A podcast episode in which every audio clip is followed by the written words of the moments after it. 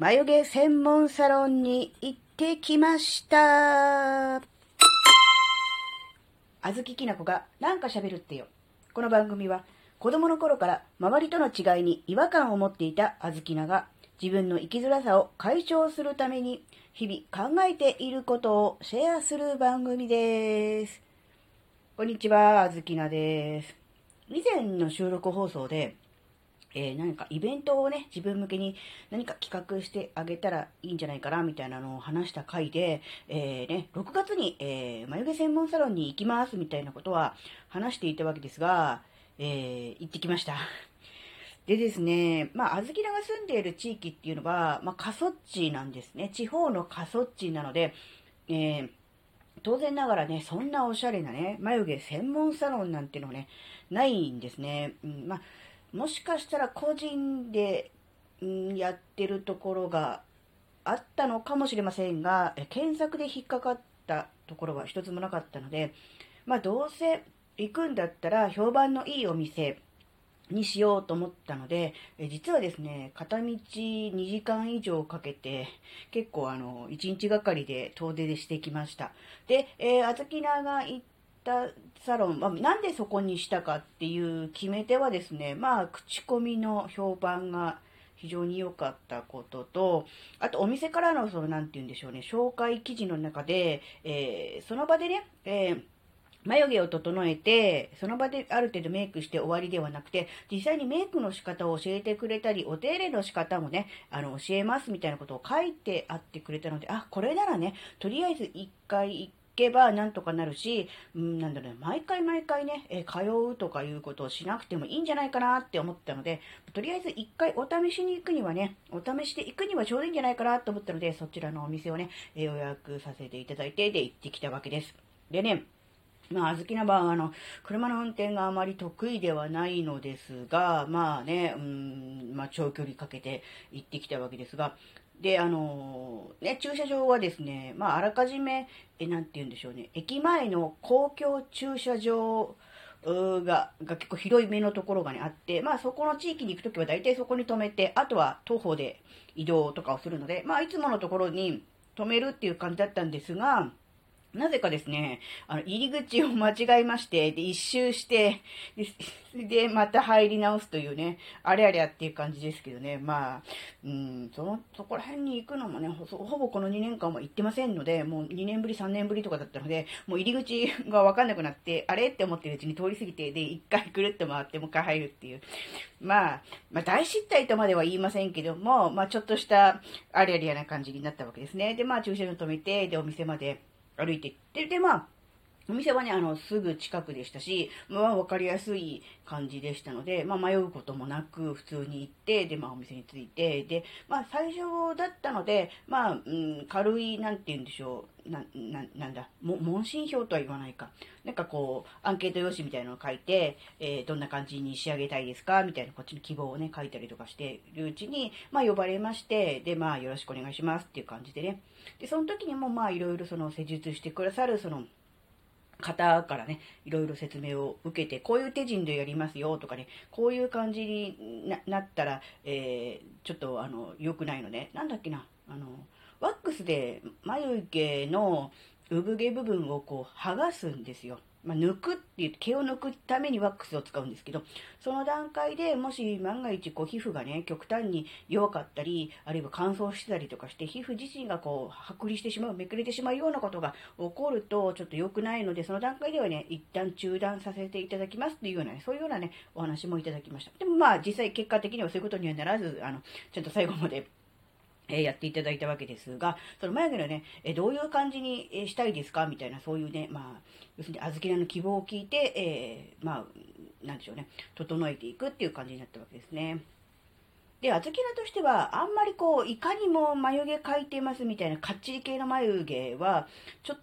と困るなって思ってたんですね。というのはですね、普段からあのきっちりメイクをする人ではないので、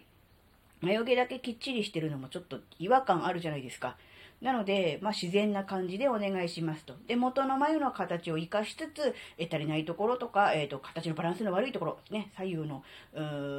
大きさ、長さ、高さが、えー、不均等なところをね、調整していただくっていう形で、えー、元の眉毛を活かして、えそういう形にしてもらうっていうにしました。でですね、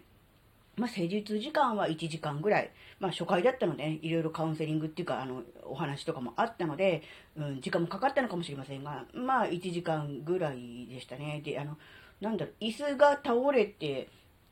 ベッドになる？タイプの、うん、そういうのに、えー、乗って、もうほぼほぼ、なんだろう、いびきは書いてなかったとは思うけども、ほぼ寝てましたね。あの、話しかければ、あの、話しかけてもらえれば、あの、応答できるので、ぐっすり完全に寝ていたわけではないと思うんですが、まあ、うとうとするというか、うつらうつらするっていうね、感じでしたかね。まあ、車のね、長距離運転のね、影響もあったんでしょうね。な、なかなかあの、気持ちよく、えー、あの、作業してもらってたわけですが、まあ、さすがにこの、ワックスでピリって剥がすときは、やっぱりそれなりに、い、まあ、痛いというか、ビクッとするっていうか、チクッとするとかっていうのはありましたが、あの、飛び上がるほど痛いとか、耐えられないほど痛いという、そういうレベルでは全然なく、うん、なんだろうな、ああ、ピリッときたな、チクッときたなっていう程度でしたので、えー、その辺はね、全然ね、あの、気にならなくった、まあ、人のね、痛みの感じ方は人にもよって違うので、あずきなが平気だからって他の人も平気とは限りませんけど、あずきなの個人の感想としては、えー、全然耐えられるし、あの、全く問題ない痛みでしたね。うんで、えー、っとですね、まずね、その眉毛の形をね、こう、なんて言うんでしょうね。ペンシルなんですかね。こういう感じで、えー、整いますみたいなのをね、こう枠取りみたいな、縁取りみたいなのをしてくれて、えー、一旦ね、鏡で見せてくれるわけですね。うん、やっぱりね、その段階でね、やっぱりこう、眉毛が強調されてるから、まあ、不自然っちゃ不自然なんですよね。あの、わかりやすい例が、あの、タレントの妹彩子さん、あの状態を想像してもらうとわかるんですけど、まあ、眉毛がこう、なんでしょうね、もう強調されてはっきりしてますよね。あの状態です。なので、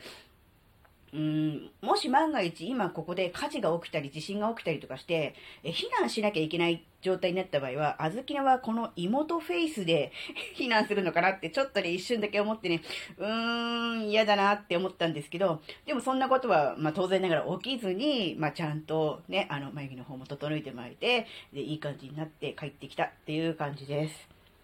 なのでね、まあ、感想としては、あの、ワックス剥がすのはそこまで痛くなかったっていうのと、うん、あの、なんだろうな、その、出来上がったものに関しては、また、あの、今までこう、産毛が、こう、ちらほらしてたものが綺麗になくなった分、眉毛がはっきりしたので、うん、ちょっとね、自分自身の顔としては見慣れてないなって思ったんですね。なんか、うん、ですが、えー、他の人に言わせると、そんなに気にならないっていうんで、多分これまた、あずきな特有の自意識過剰を発動したというやつですかね。で、実際に会った人とも、えなここ何日間であ人とも会ってるんですけど、一回も眉毛のことは言われてないので、えー、多分、自意識過剰なだけだったんだと思います。だから、あ、そうなんだ、あずきなの顔とか眉毛のことなんか誰も気にしてないんだなって思ったので、せっかくやったのにっていう、チェっていう気持ちもあると同時に、あ、意外と、なんだろう、大丈夫なんだっていう、ほっとした部分と、なんだろう、真逆なんだけど、両方あるっていうね、ちょっとね、複雑な気持ちになりました。はい。で、うーんとね、眉毛そのものの、整えの後に今度はメイクをしてもらうわけですね。で、メイクをしてもらって、実際にこういう感じで、この、なんだろうな、あの、パウダーを使って、えー、こういう感じで仕上げましたよ、みたいなね、そういうレクチャーも受けてきたわけですが、びっくりしたんですけど、で、これ常識なんですかねあずきのが多分根本的に間違ってたんだと思うんですけど、あずきのは今まで眉毛のメイクってペンシルで力入れて肌にグッと、肌の上を、に描くっていう感じでグッと描いてたわけですね。で、それは、もう言ったらもうダメですっていう感じになっちゃって、えー、ダメだったんですか？って、もうパウダーを、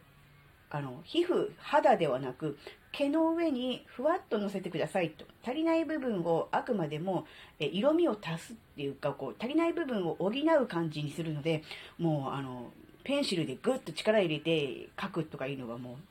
ダメですっていうふうに言われて、えー、自分が今までやってたの全然ダメだったのかって思って、ちょっとびっくりしたんですよね。で、うん。なので、あの、もしかすると、それ以外の方法、眉毛以外のメイクとか、あとファッションとか、そういうのも自分でいいと思って、おしゃれだと思ってやってることが、もしかすると全部間違いだったり、逆効果だったりとかすることもあるのかなって思って、そういう意味でも今回は、あのプロの方に、えー、ちゃんとやってもらって、あの、レクチャーも受けて、本当に良かったなって思ってます。もしかすると、あの、その他の部分も勝手に勘違いして、えー、間違えている、ね、逆効果になっている可能性もあるんじゃないかなと思ったらね、ちょっとね、怖って思ってしまいました。なので、あの、もしあの、自分のね、おしゃれとかね、えー、そういうものにメイクも含めてね、えー、自信がないという方はですね、一度プロの方に頼ってみるっていうのがいいと思います。で、うん、そこのお店はですね、あの、次回、からどうとかっていうような変な勧誘とかもなく、えー、終わったので、あの、なんだろうな、勧誘されたら嫌だなとか、続けていかないといけないんでしょって思ってる人いるかもしれませんけど、まあ、意外と、あの、大丈夫です。それは、あの、うん、そういうもんなので、うん。だからそれをのをあんまり気にせず、一回こっきりお試しみたいな感じで、とりあえず、えー、探してみて、行ってみて、お話だけ聞いて、自分のね、えー、顔、形に合った眉毛をね、整えてもらうっていうのもね、いいんじゃないかなって思いました。はい。えー、ここ、ここまでお聞きくださりありがとうございました。えー、あなたの、うんうん今回のお話があなたの生きづらさ解消にヒントになればとっても嬉しいです。ここまでお聴きくださりありがとうございました。それではまた次回お会いしましょう。バイバーイ。